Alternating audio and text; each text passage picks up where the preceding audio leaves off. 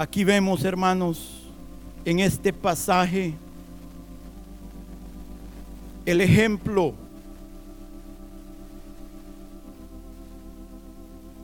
de lo que Dios hace en una vida cuando esta vida está siendo revestida de autoridad. Dice aquí de Eliakim, tenemos dos personajes, a Semna y a Eliakim. Uno había sido infiel y el otro había demostrado fidelidad en las cosas pequeñas. Y aquí dice que en Eliakim reposará la fama, las riquezas, las cosas de peso e importancia de la casa de su padre. Voy a poner en él autoridad de esa casa. Tendrá el poder de tomar decisiones. Él abrirá y nadie cerrará y cerrará y nadie abrirá.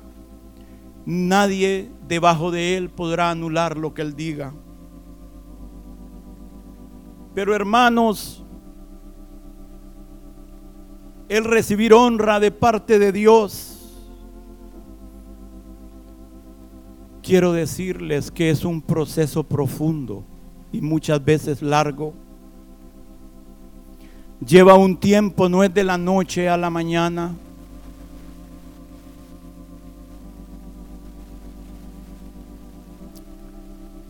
Dice que él llamaría a su siervo quien Debe de haber un llamamiento. Y sobre la vida de cada uno de nosotros hay un llamamiento.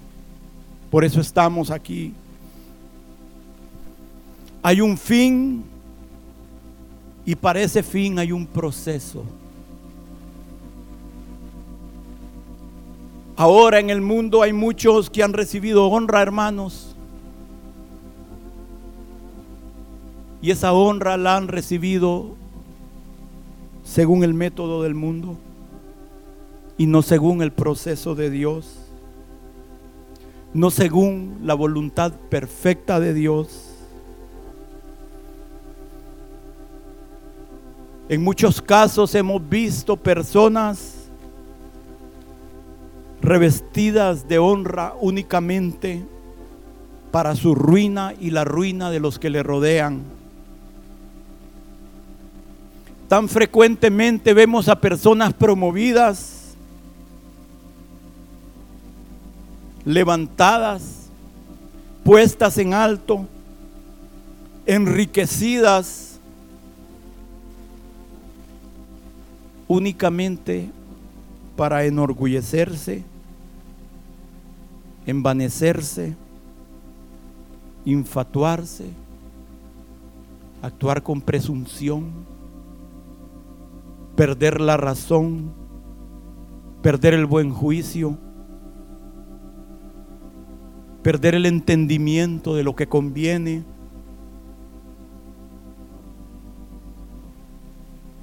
Ustedes y yo hemos visto gente así.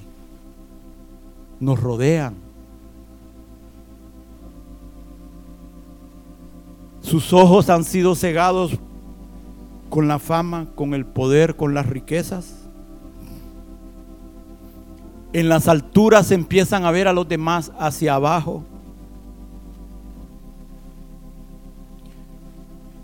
Si no hay una preparación profunda, esta gente únicamente gana para perder. Muchos suben únicamente para finalmente terminar cayendo. Muchos reciben fama únicamente para al final terminar con una mala fama. Llegan al poder únicamente para corromperse. Y entre más poder, más corrupción. Porque a los humanos el poder absoluto corrompe absolutamente. Pero eso no se aplica a Dios. Y muchos que han llegado a la altura, a las alturas, la seguridad que sienten, ya sea por su posición o posesiones, por sus influencias,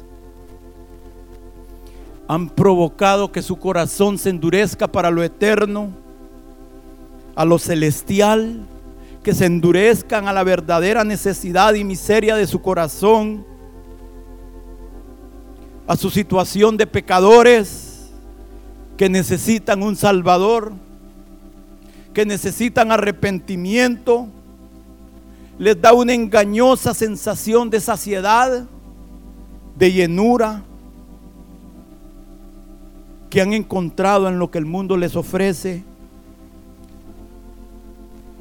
Por tanto, ellos llegan a la conclusión que andamos bien.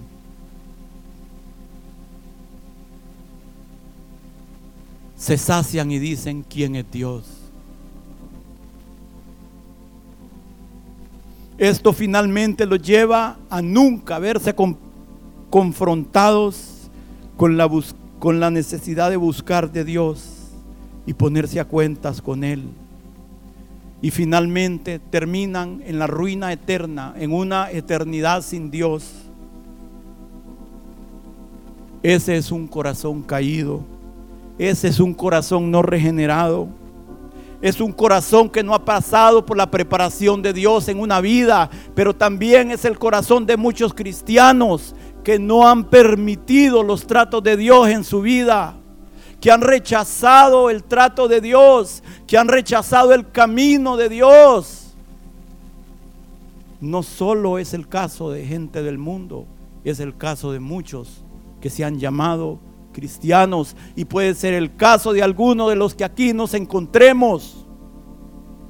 Porque esto no se está predicando para los de afuera, se está predicando para los que estamos hoy aquí oyendo y los que están oyendo por la radio. Pero cuando Dios llama, hermanos, cuando Dios escoge, cuando Dios aparta, Dios prepara ese corazón para aquello a lo que Él ha escogido a esa persona. Y Dios quiere asegurarse que esa bendición que Él ha escogido sea para bien. Sea una bendición no solo temporal, sino que se convierta en una bendición eterna.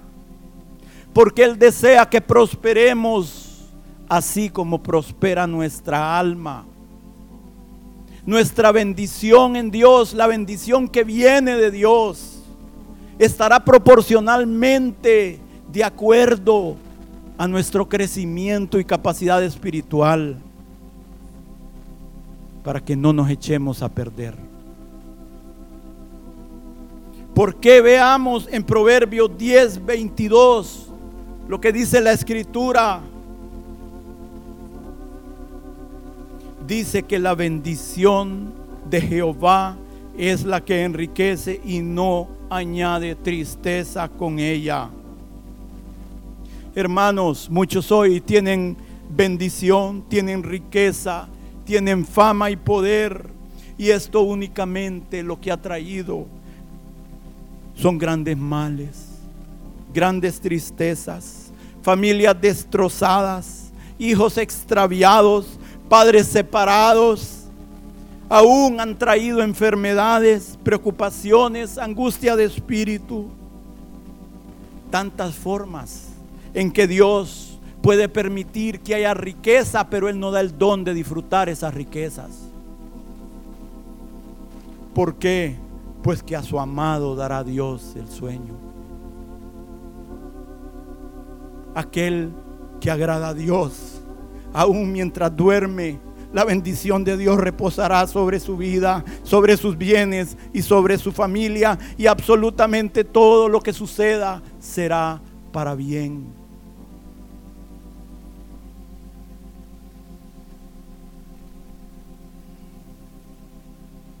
La riqueza, la bendición, la honra que Dios da viene acompañada de la gracia de Dios. Viene en el tiempo de Dios. A un corazón capaz de recibir aquello sin ser afectado. Sin que las pasiones y deseos desordenados que normalmente vienen con las riquezas afecten esa alma. ¿Pueden decir amén, hermanos, a esto? ¿Pueden estar de acuerdo con esto que les he venido compartiendo? Creo que no les estoy compartiendo nada extraño, fuera de, de la razón. Hay una lógica en todo esto, pero una lógica que solo Dios la puede dar, hermanos. Es un milagro.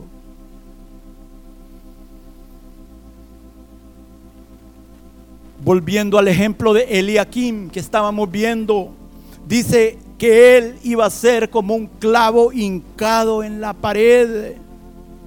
Hermanos, Eliakim había sido un hombre que había recibido el llamado de Dios, que había sido probado y él había mostrado ser fiel en las cosas pequeñas. Alguien que en su vida había pasado por el duro proceso de la escuela de Dios había pasado por una profunda preparación. Y este hombre aquí es promovido a una posición de confianza, a un mayordomo, no de cualquier casa, sino de la casa de David, del reino, un tesorero, un primer ministro, y sustituye al infame Semna que ahora había caído en desgracia delante de Dios. Sí, desgracia, sin gracia de Dios, sin la gracia de Dios. Retirado la autoridad, retirada la sonrisa de Dios.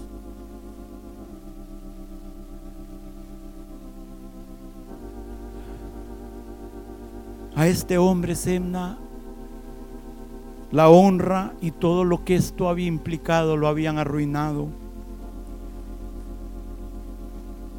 Él posiblemente no había pasado o no había dejado a Dios obrar en su vida.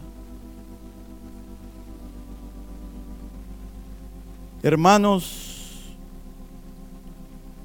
en Isaías 22, 21, esto es lo que Dios quiere hacer con aquellos que están destinados para ser revestidos de honra, para que reciban honra. Y dice, y los vestiré de tus vestiduras y los ceñiré de tu talabarte y entregaré en sus manos tu potestad y será padre al morador de Jerusalén y a la casa de Judá. Hermanos, y en nuestras vidas Dios quita las vestiduras de pecado, las vestiduras de debilidad, las vestiduras de inmundicia. Dios quita los vestidos de prisionero, hermanos, y nos pone vestiduras de gala. Dios quiere poner una vestidura de príncipe sobre nosotros. Dios quiere quitar ese manto de tristeza y darnos un manto de gozo y alegría. Dios quiere quitar el luto en nuestros corazones y traer paz y consolación. Dios quiere quitar el hambre y traer saciedad. Aún Dios quiere quitar las enfermedades y traer sanidad. Yo he estado orando últimamente. Yo podría ser que esa oración sea del Señor. Yo le he estado diciendo, Señor, trae sanidad física en la iglesia. Eso es algo que debemos de orar, hermanos. No solo sanidad espiritual, no solo liberación espiritual, hay cosas físicas por las cuales debemos orar. Es verdaderamente Dios obra en medio de la enfermedad. Pero a algunos ya les ha llegado el tiempo de ser librados de esas cadenas. Como aquella que Dios dijo, el diablo la ha atado por tantos años a esta hija de Abraham. Hermanos, si las sanidades divinas no fueran importantes en el reino, el Señor no hubiera sanado como sanó. Los apóstoles no hubieran sido revestidos con esa autoridad, no solo de las cosas espirituales, sino de cosas físicas, hermanos. Y si vamos a ver el mover de Dios de una manera como nunca la hemos visto antes en este último tiempo, esa va a ser una señal inequívoca de que Dios va a estar confirmando los mensajes Porque si bien es cierto que una sanidad no cambia el corazón, van a haber muchos que para ellos sí va a ser una señal de que Dios está ahí.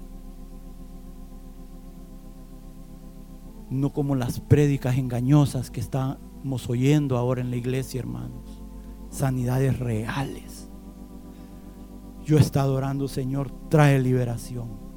Trae liberaciones espirituales mientras se predica en la iglesia, pero trae lo físico también, hermanos. Hay un tiempo en que Dios quiere quitar esas cadenas. Hay un tiempo para todo. Oremos. Mi esperanza, yo sé la de los pastores, es que veamos la gloria de Dios, hermanos. Que aquí nadie se venga a dormir como hay gente ahorita cerrando los ojos. Es terrible. Hay gente que aquí solo viene una vez a la semana y se viene a dormir.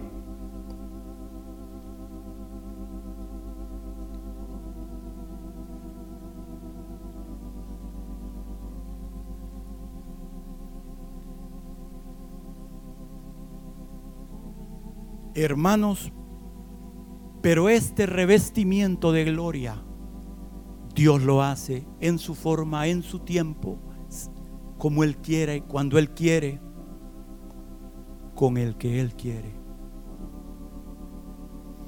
Él viste de, con honor, poder y autoridad, con esas vestiduras de príncipes, hermanos, en Dios. Sí, hemos visto esos cuentos de, de niñas, de hadas, que el sapo le da un beso y se convierte en un príncipe. Ah, besito al sapo y uy, sale el príncipe azul.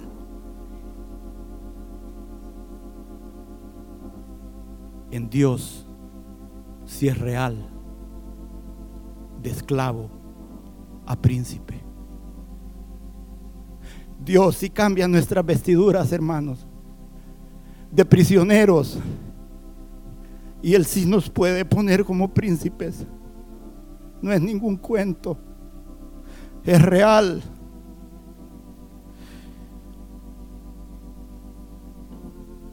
De siervos a libertadores.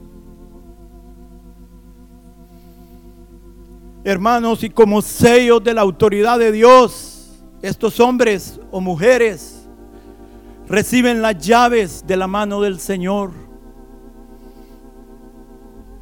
Y usted con una llave, hermanos, controla una entrada o una salida.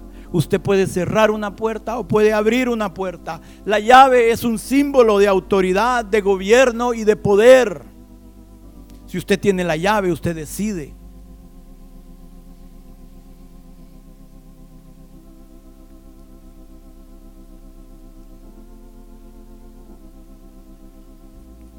Las llaves, hermanos, aún nos habla de autoridad para interpretar ¿Qué le reclamaba el Señor a los fariseos y escribas? Ustedes han quitado la llave del conocimiento y ni ustedes entran ni dejan entrar a los que quieren.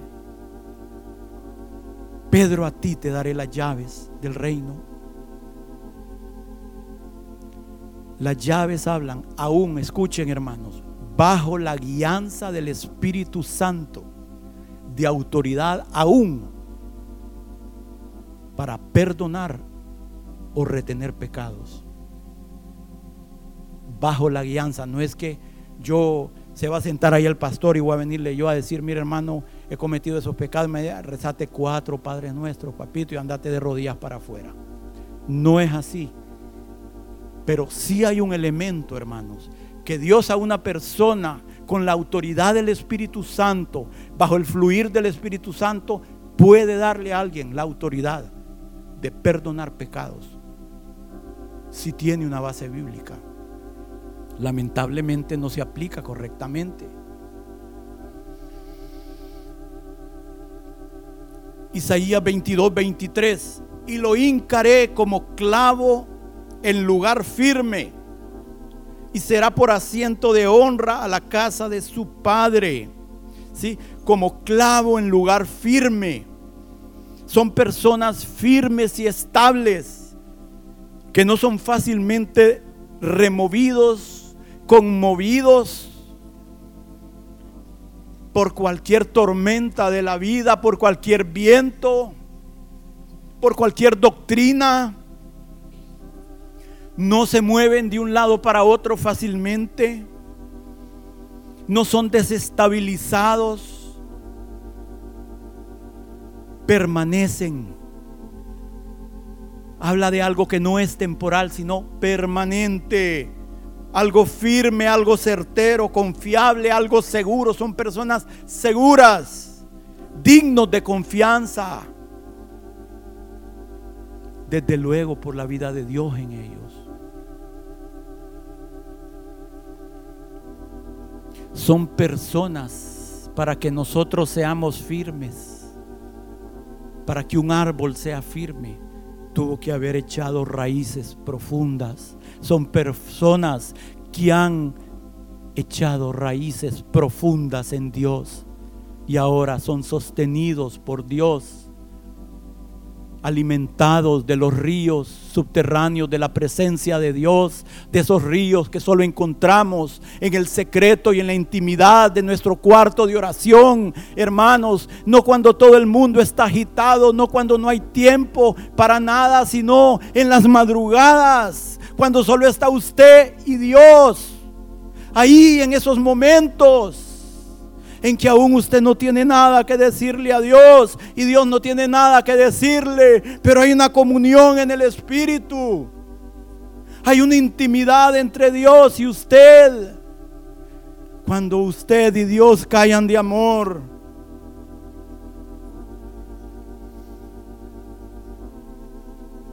Personas que pueden ser de bendición para su familia, para la iglesia y para el reino de Dios y aún para sus comunidades. Personas sobre las cuales se puede depositar la honra con todo lo que esto implica, sin corromperse, sin ser afectados. Personas que pueden llevar no solo la honra, sino las cargas de otros, que otros puedan depender sobre ellos, colgar sus cargas sobre ellos y no se vienen para abajo. Padres y madres para otros. Que en su corazón tengan el cuidado y el bienestar de los que le rodean, tanto pequeños como grandes.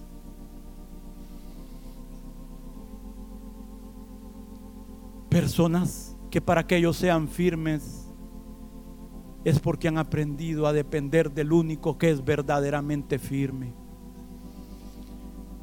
del único que es verdaderamente un clavo que nunca no, se va a venir abajo con nuestro peso. Nuestro Señor, hermanos. Sus vidas dependen completamente de su estabilidad, de su fuerza, de su gracia. Y por eso ya no confían más ni en su propia carne ni en la de los demás, sino solamente Dios.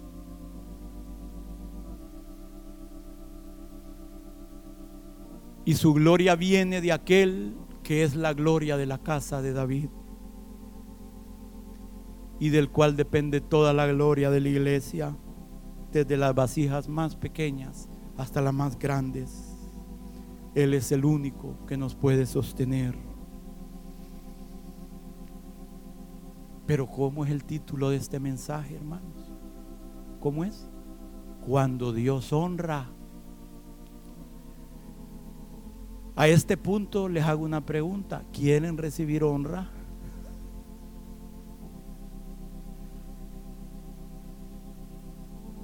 Hay un camino que recorrer. Saben que cada hombre y cada mujer fue creado con un deseo profundo ya sea manifiesto o no manifiesto, de recibir honra. No tiene nada de malo, hermanos. Y Dios sabe que ese deseo está en nosotros. Pero hay un camino que recorrer. Hay un sendero que transitar. Proverbio 22, 4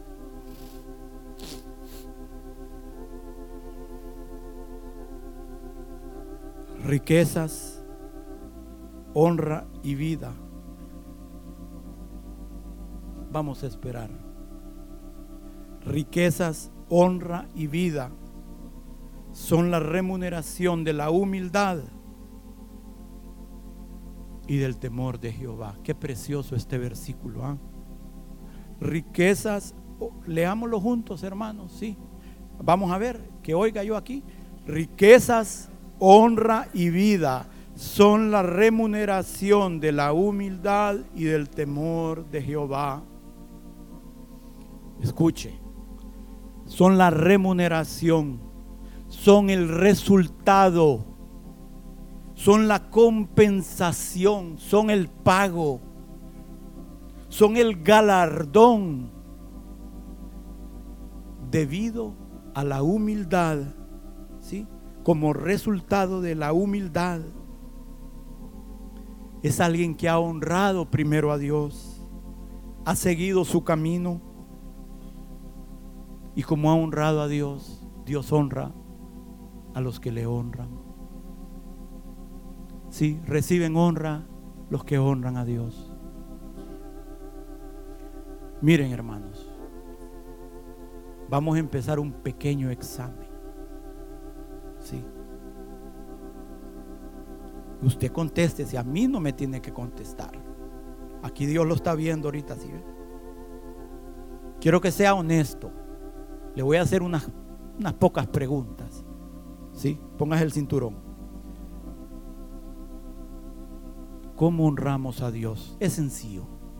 Ahorita vamos a darnos cuenta si honramos a Dios o no honramos. Aquí no requiere a Gamaliel, hermanos. A un erudito que le venga hacer preguntas grandes. Sencillo.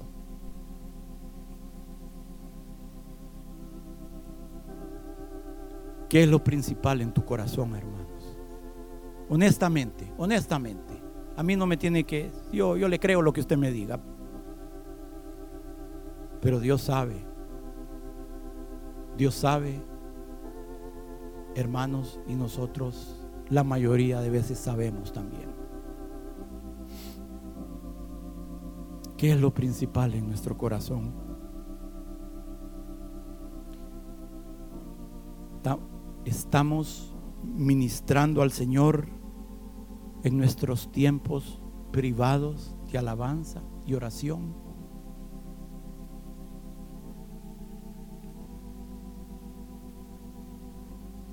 ¿O estás muy ocupado? ¿Ah? Preguntas sencillas, hermanos. ¿Lo estamos buscando? ¿Cuánto tiempo le estamos dando al Señor diariamente.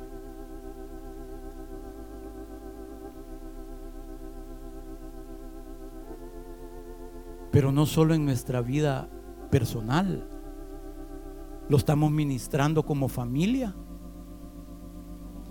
Estamos apartando el tiempo para el Señor para venir a las reuniones de la iglesia.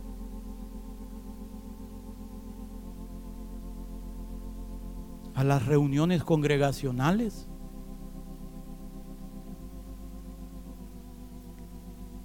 Pero esa es una parte, hermanos.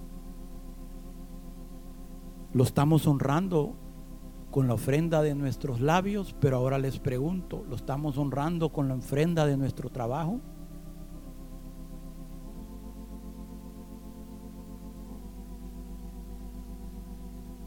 ¿Con sus diezmos? con sus ofrendas. ¿Voy bien o voy más despacio, hermanos? No se me atragante.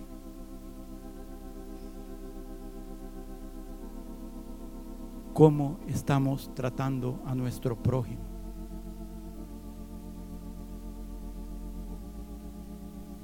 Lo que hagamos a nuestro prójimo muchas veces es lo que Dios percibe que lo estamos haciendo a Él.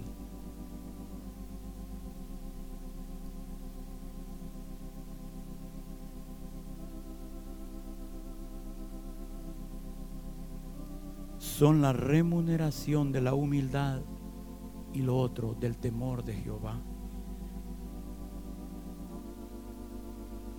La humildad, hermanos, por naturaleza somos orgullosos. Si nuestro corazón no es previamente tratado, humillado, la honra lo único que va a lograr es que ese orgullo que ya traemos en el chip crezca, se aumente, nos ahogue, nos controle, nos ciegue, nos cegue. Y Dios al altivo mira de lejos y al humilde lo acerca a Él, lo atiende, le presta atención.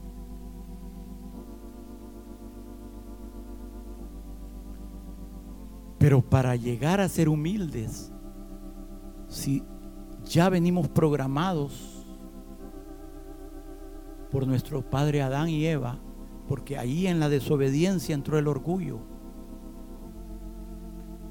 Si ya venimos así, para que alguien llegue a ser humilde, tiene que ser tratado. No hay opción, hermanos. No hay opción.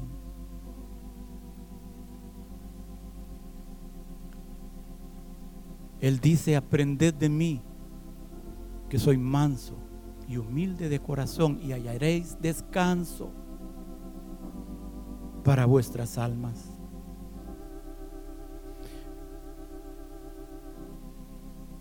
Dios antes de edificar, primero echa los cimientos en nuestra vida. ¿Sí? Antes de subir, levantar la edificación, primero tiene que escarbar, como vemos que se hacen en todas las construcciones. Y entre más alto el edificio, más profundo es el cimiento que se tiene que poner. Dios muchas veces antes de exaltar va a abatir. Antes de consolar, primero corrige.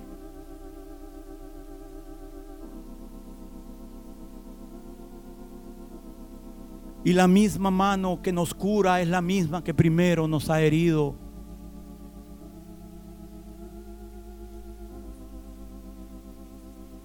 Pero Dios no obra así porque a Él le agrada, hermanos. Porque Él ha gozo en tratar con nosotros. Esto brota únicamente de lo estrictamente necesario para nuestro bien temporal y eterno. Y hace siglos, el rey, en ese tiempo el más poderoso de la tierra que gobernaba sobre todas las provincias, le preguntó a su consejero de más confianza, aquel hombre que él tenía en la más alta estima, al que él consideraba el más sabio, con más entendimiento, cuyas decisiones él consideraba acertadas, le hizo la siguiente pregunta. ¿Qué se hará al hombre cuya honra desea el rey?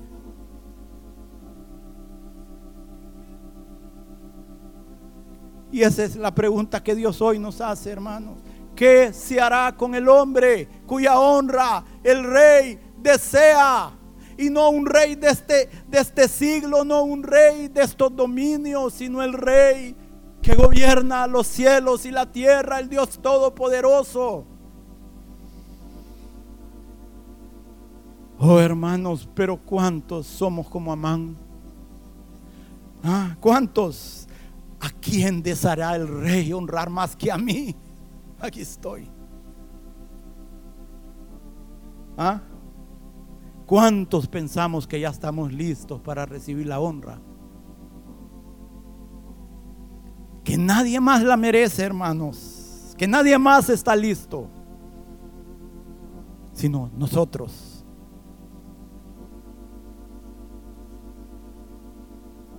¿Verdad que va profundo estas palabras al corazón, hermanos?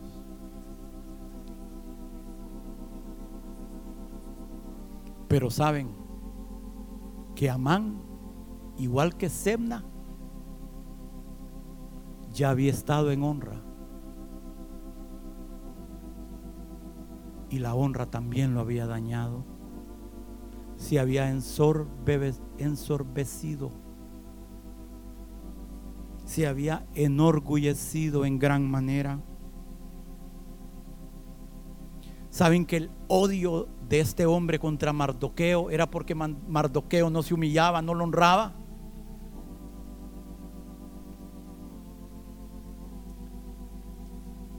Y dice en Salmo 49, 20 que el hombre que está en honra y no entiende, semejante es a las bestias que perecen. Nos volvemos brutos, hermanos. Eso es lo que hace el orgullo.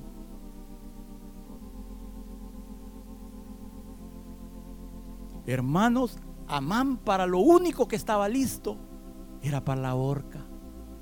Cuidado. Cuidado.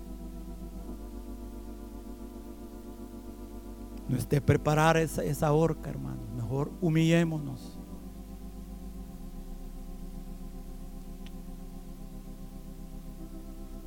Hermanos, mejor que nos hablen pesado.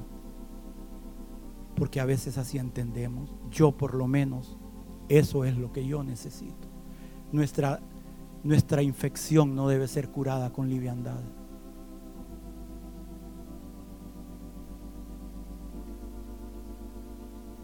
El Señor se puede encargar de poner bálsamo.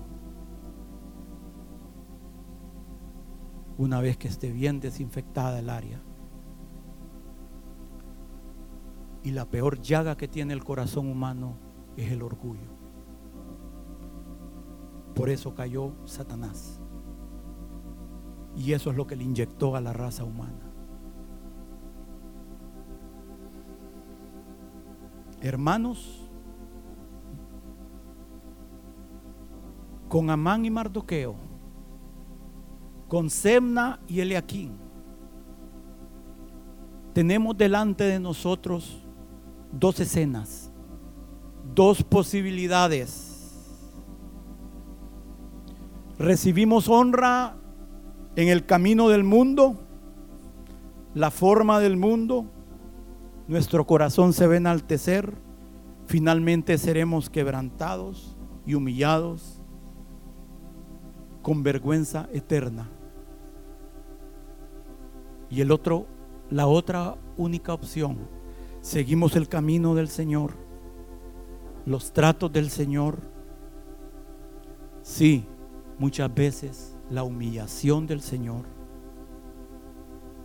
el quebrantamiento que Dios trae. Pero al final recibimos la honra de Dios que no trae tristeza con ella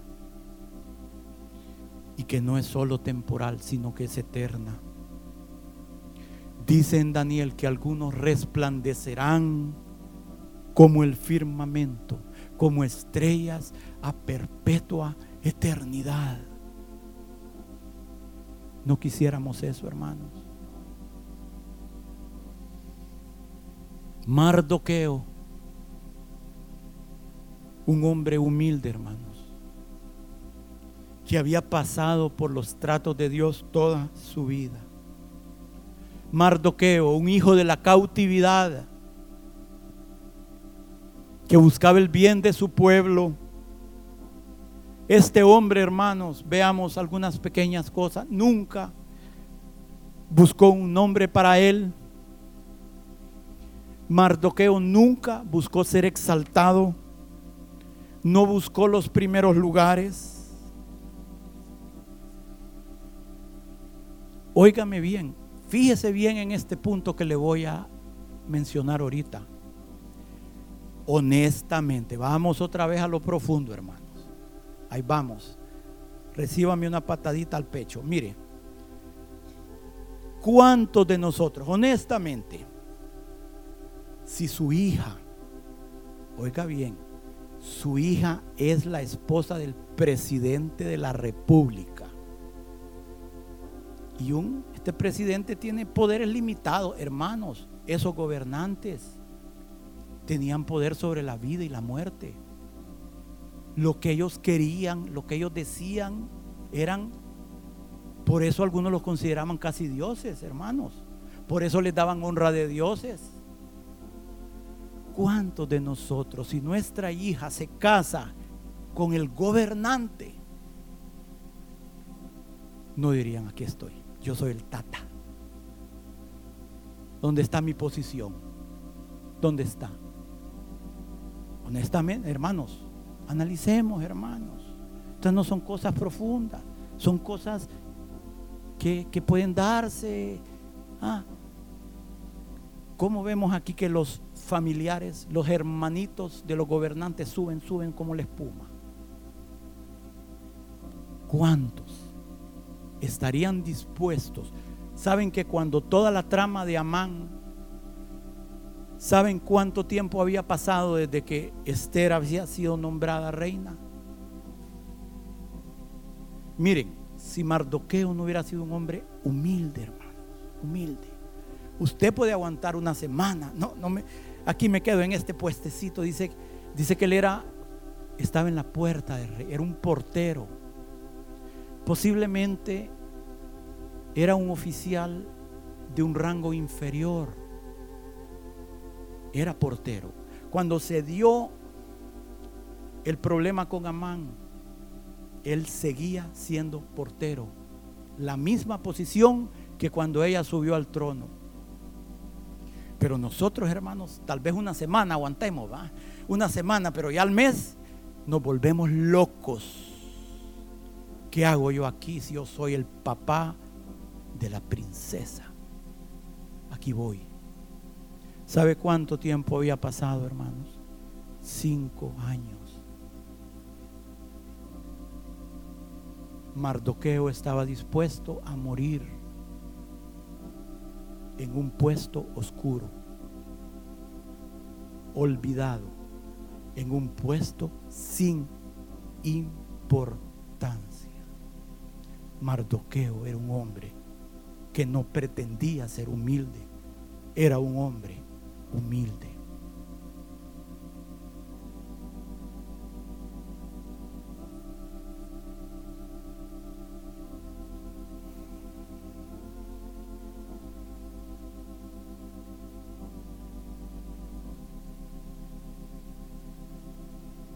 Hermanos, pero Dios que es justo, pero Dios que es bueno, pero Dios que nos ama, permitió que todo esto, hermanos, únicamente sirviera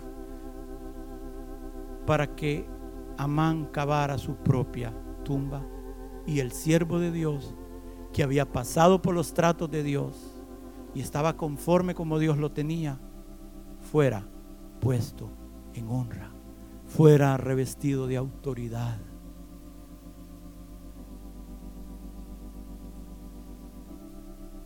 fuera convertido en primer ministro.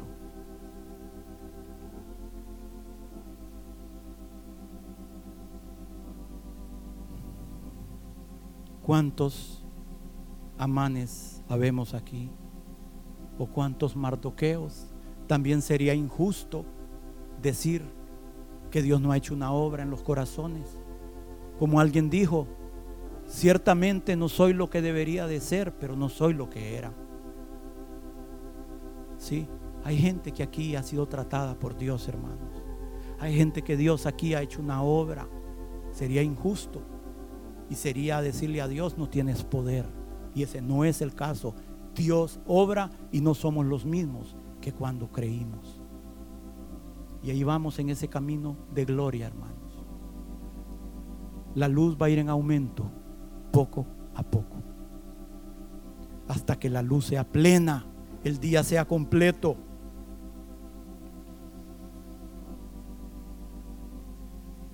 Y ahora al final vemos a Mardoqueo en honra y a Amán en ignominia y perdición eterna.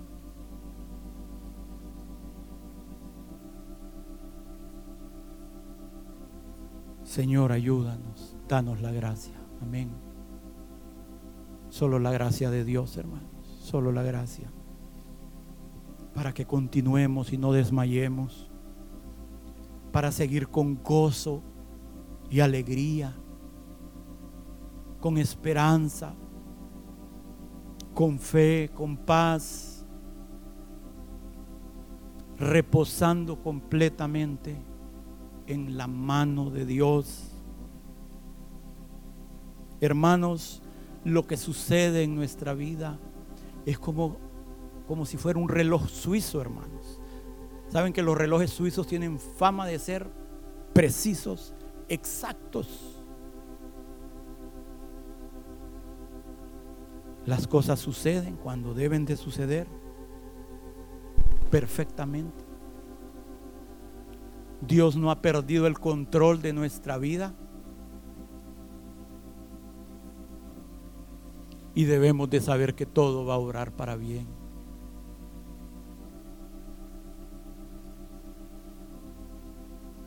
Y Dios aquí, hermanos, en esta escena que hemos estado viendo, nos da un vislumbre de lo que sucede.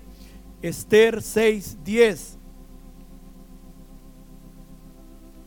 Entonces el rey dijo a Amán, date prisa, toma el vestido y el caballo, como tú has dicho, y hazlo así con el judío Mardoqueo que se sienta a la puerta real. No omitas nada de todo lo que has dicho. Y Amán tomó el vestido y el caballo y vistió a Mardoqueo y lo condujo a caballo por la plaza de la ciudad e hizo pregonar delante de él, así se hará al varón cuya honra desea el rey. Hermanos, pero este solo era el preámbulo de la desgracia que venía sobre Amán y de la gloria que vendría sobre Mardoqueo y de lo que va a suceder con los impíos y de lo que va a suceder con nosotros que hemos venido a acercarnos a ese trono de misericordia.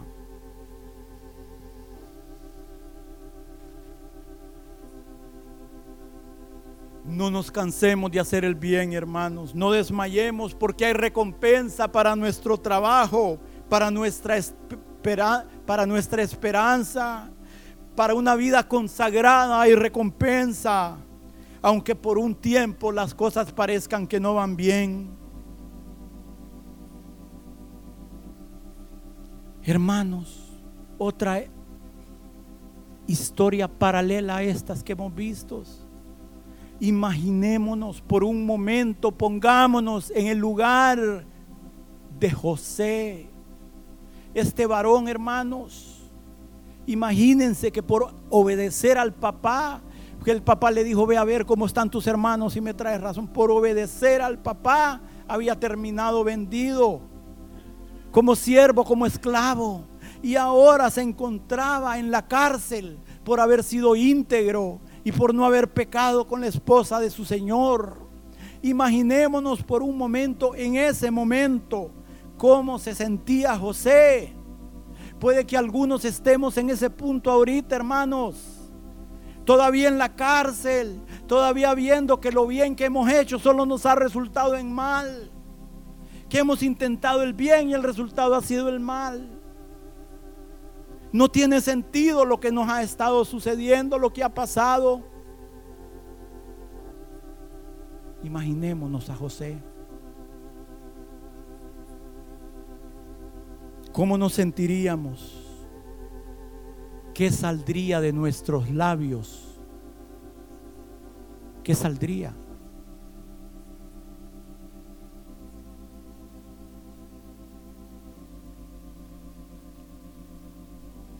Hermanos, como José, nosotros también tendremos que abandonarnos a la misericordia de Dios.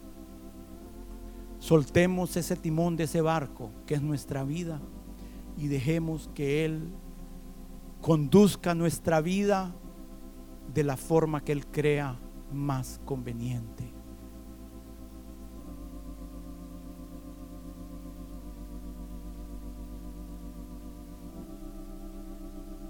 Génesis 41, 14. Entonces, Faraón envió y llamó a José y lo sacaron apresuradamente de la cárcel y se afeitó y mudó sus vestidos y vino a Faraón 38 y dijo Faraón a sus siervos ¿Acaso hallaremos a otro hombre como este en quien el Espíritu de Dios esté? Y dijo Faraón a José, pues que Dios te ha hecho saber todo esto, no hay entendido ni sabio como tú. Tú estarás sobre mi casa y por tu palabra se gobernará todo mi pueblo. Solamente en el trono seré yo mayor que tú. Dijo además Faraón a José, he aquí, yo te he puesto sobre toda la tierra de Egipto. Entonces Faraón quitó su anillo de su mano y lo puso en la mano de José y lo hizo vestir de ropas de lino finísimo y puso un collar de oro en su cuello y lo hizo subir en su segundo carro y pregonar delante de él, doblar la rodilla y lo puso sobre toda la tierra de Egipto. Oh hermanos, una historia igual a la que hemos venido viendo. Primer ministro y juez de una nación. La boca de José decidía todo. La llave había puesto, había sido puesta sobre su hombro. Si él cerraba, nadie abría, y si él abría, nadie cerraba. Con amplios poderes y autoridad se pusieron sobre la vida de José todas las marcas de poder imaginable y deseables. Porque así se hace con el hombre cuya honra Dios desea. Así se hace en el camino de Dios, hermanos. Dios no va a escatimar ninguna marca de honra sobre nuestra vida si estamos dispuestos a pasar por ese camino.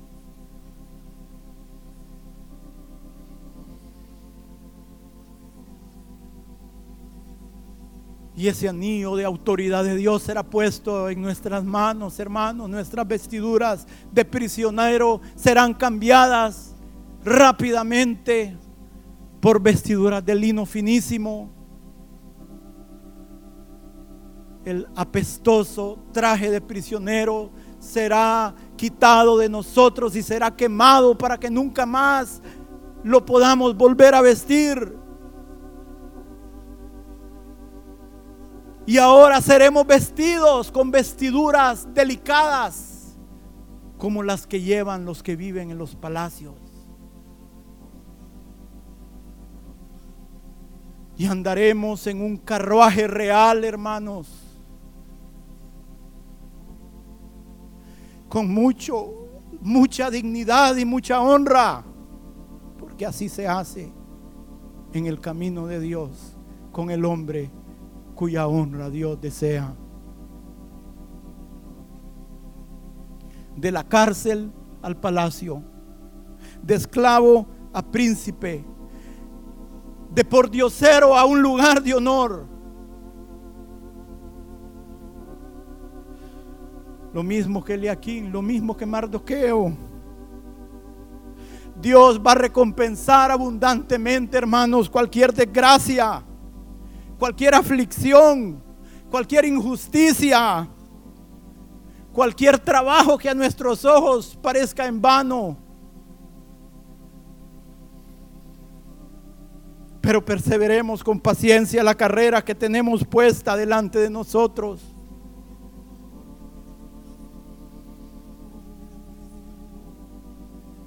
Todos tenemos ese deseo de ser honrados. Todos en lo profundo tenemos ese anhelo que la gente piense bien de nosotros. Deseamos ser respetados. Dios sabe eso, hermanos. Así fuimos creados. Pero en la vida podremos escoger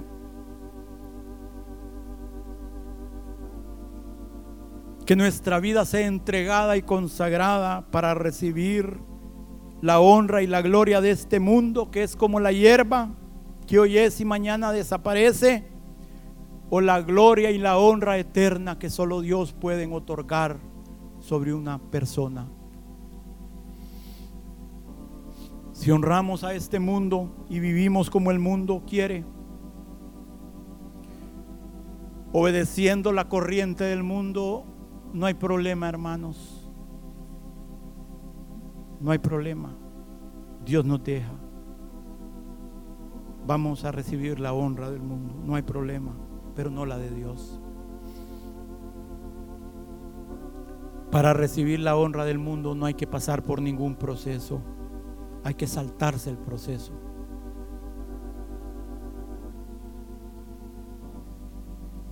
Pero al final hay más dolor y sufrimiento en ese camino que a nuestros ojos parece más fácil que el proceso de Dios.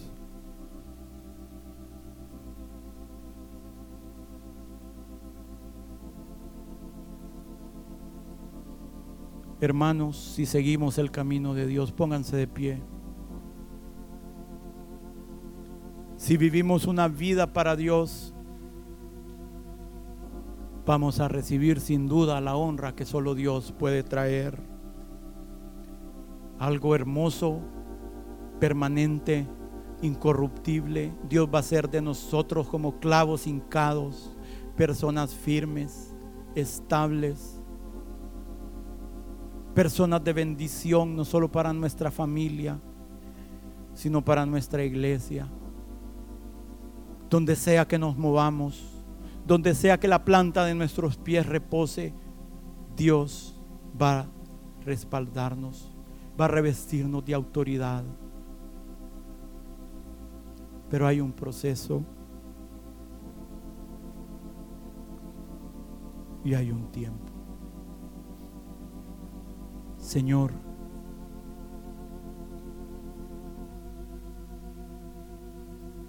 aquí está nuestro cuello, Señor pon tu yugo en él. Solo te pedimos, danos la gracia, Señor, para no desmayar, sino que con una actitud de gozo, de alegría, de esperanza, de fe, Señor, sigamos adelante. Continuemos, Señor, como un ejército que está siendo preparado por su Dios para conquistar, para vencer, para saltar los muros como un ejército poderoso, Señor. El ejército de Dios en la tierra. Ayúdanos, Padre, ayúdanos a su milagro. Somos ciegos por naturaleza, Señor. Somos orgullosos por naturaleza y tú sabes que no estamos preparados todavía, Señor. Amén a tu voluntad. Ayúdanos, Señor. Ayúdanos. Sea tu nombre bendecido desde donde sale el sol hasta donde se pone. Grande es tu nombre, Señor, en medio de tu pueblo y en medio de las naciones. Oh, deseado de las naciones. Ayúdanos, Señor, en este día a decidirnos a vivir una vida consagrada para ti, Señor, abandonados en tu misericordia dejando que tú decidas, Señor, los tiempos, las ocasiones y las formas. Porque